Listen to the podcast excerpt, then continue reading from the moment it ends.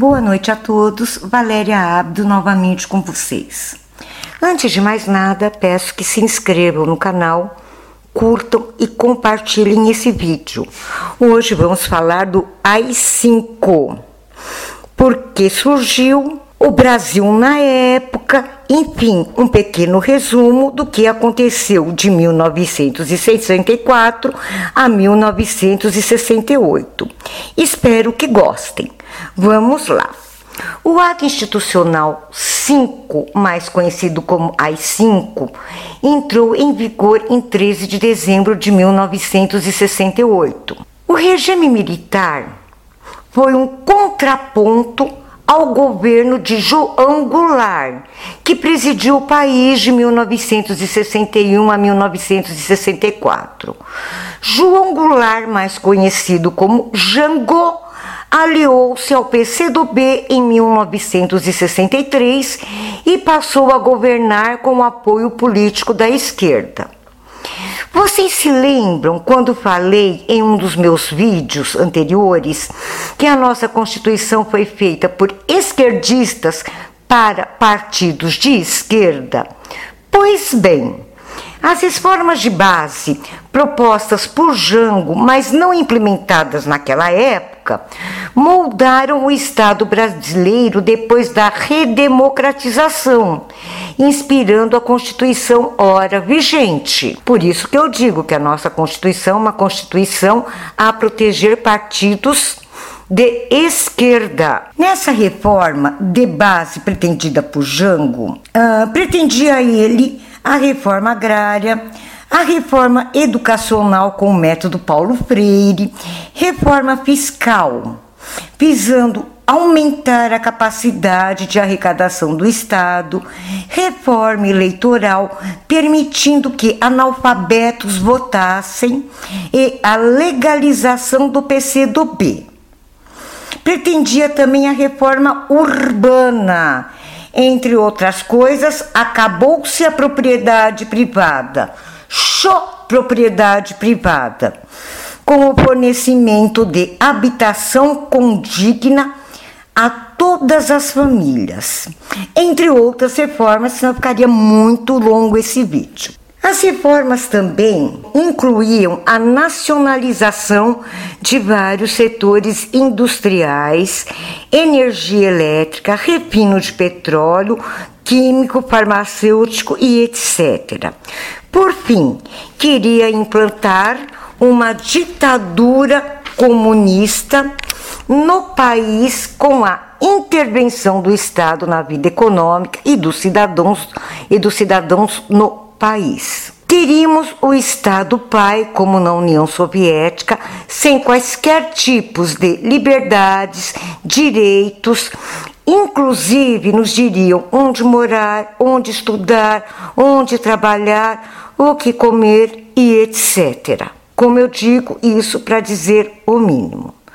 Tudo começou em 1963 com a politização da baixa hierarquia das Forças Armadas, sargentos, cabos, soldados e marinheiros que desejavam eleger-se para o legislativo e foram impedidos pelo Supremo Tribunal Federal, baseada na Constituição vigente à época. Houve uma rebelião facilmente debelada. A partir, desses, a partir desse fato, as suspeitas de um golpe esquerdista apoiado por cabos e soldados, tendo como líder Jango. A partir desse fato, acendeu na cabeça das Forças Armadas e de outros setores uh, da sociedade brasileira a suspeita de um golpe esquerdista apoiado por cabos e soldados, tendo como líder Jango.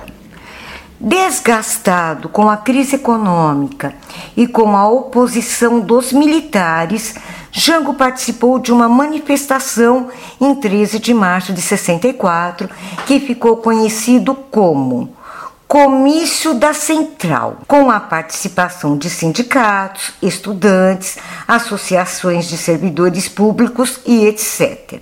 Em 19 de março de 64, foi organizada a Marcha da Família com Deus pela Liberdade cujo objetivo era mobilizar a opinião pública contra o governo Jango e a política que, segundo eles, culminariam com a implantação de um regime totalitário comunista no Brasil. Houveram outros acontecimentos e, a partir daí, as Forças Armadas, em um gesto patriótico e para evitar que o Brasil caísse nas garras do comunismo, depôs Jango e assumiu o poder com o apoio de grandes segmentos da sociedade.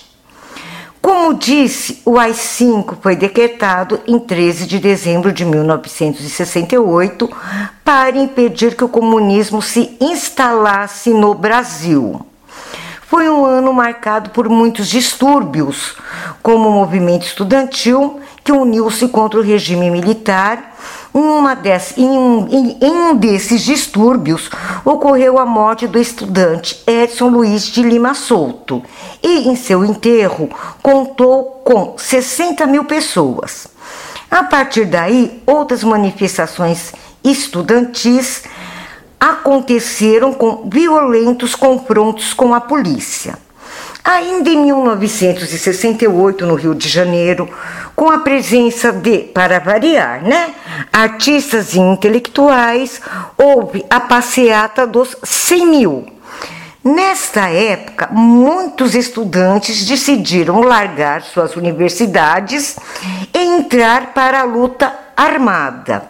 Então, por aí vocês estão percebendo que estávamos estavam fazendo de tudo para que caminhássemos a um regime ditatorial comunista.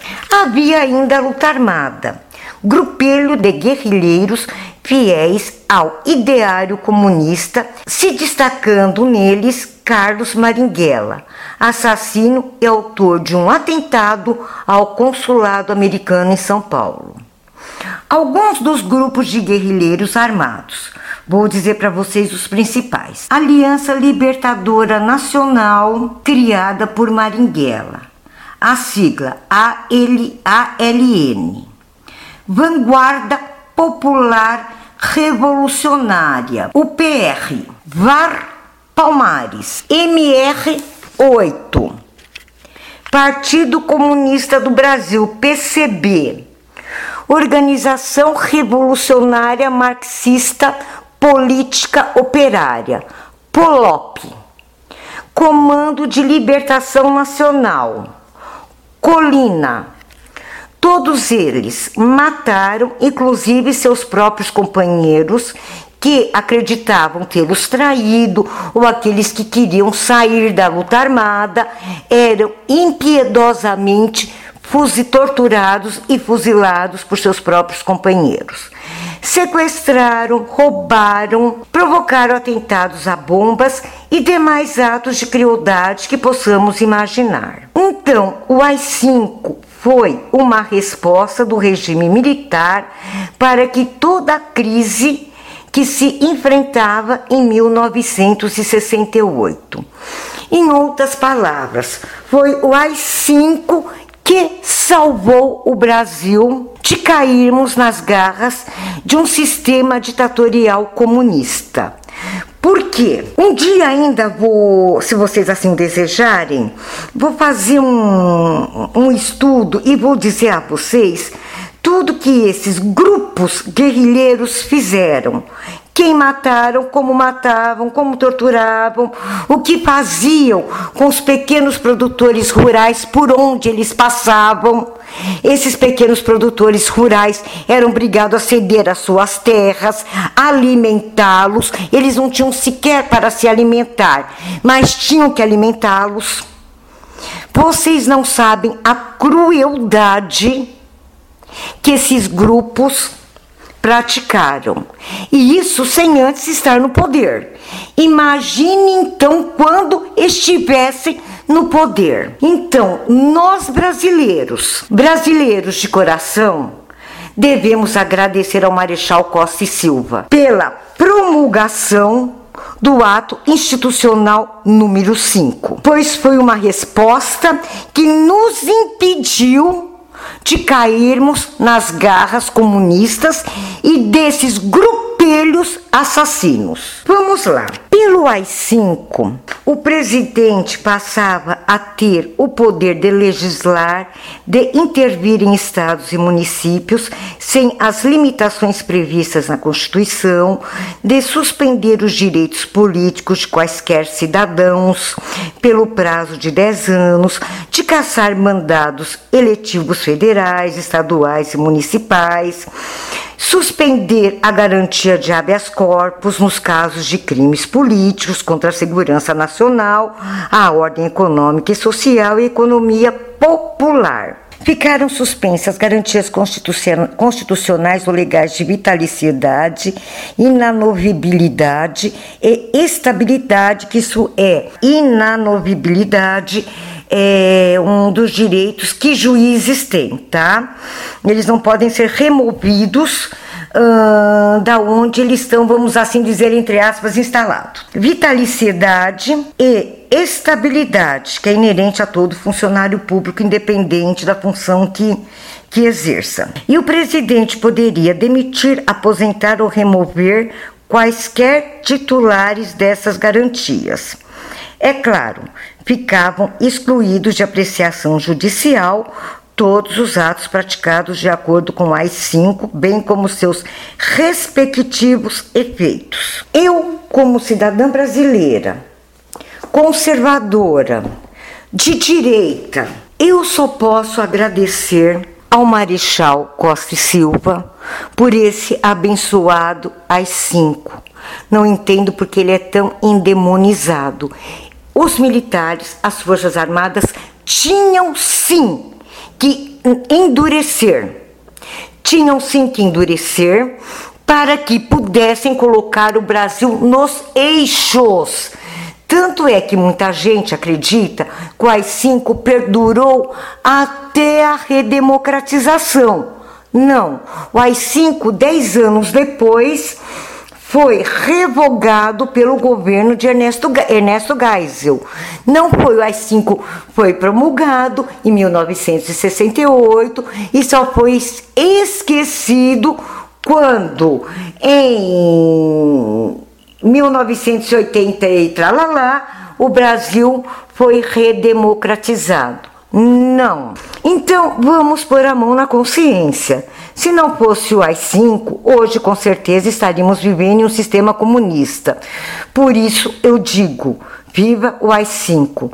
Se não fosse a coragem das Forças Armadas em promulgá-lo, estaríamos hoje prestando culto à personalidade, como Stalin na Rússia, Mao na China e etc. E como eu já disse para vocês, de novo, o AI-5 foi revogado durante o governo de Ernesto Geisel. Sua revogação aconteceu com a emenda constitucional 11 de 13 de outubro de 1978, mas somente entrou em vigor a partir de 1 de janeiro de 1979 e foi parte do processo de abertura política conduzida durante o governo Geisel endemonizam tanto uma coisa que nos livrou de algo muito, mas muito, muito, muito pior. Nos livrou de algo cujo sofrimento seria inimaginável a toda a população brasileira. Então terminamos por hoje e, como sempre digo, vermelhos aqui não passarão, mas não passarão mesmo, pois nossa bandeira é verde e amarela, jamais será vermelha. Fiquem todos com Deus, tenham uma noite abençoada de descanso e amanhã, se Deus assim nos permitir, nos veremos de novo. E por favor, vou insistir, inscrevam-se no canal, curtam esse vídeo e o compartilhem para que demais pessoas possam realmente ter uma noção que o AI-5 não foi o monstro que a esquerda prega por aí. O AI-5 foi realmente o que salvou a nossa pátria de ser uma pátria vermelha. Boa noite a todos.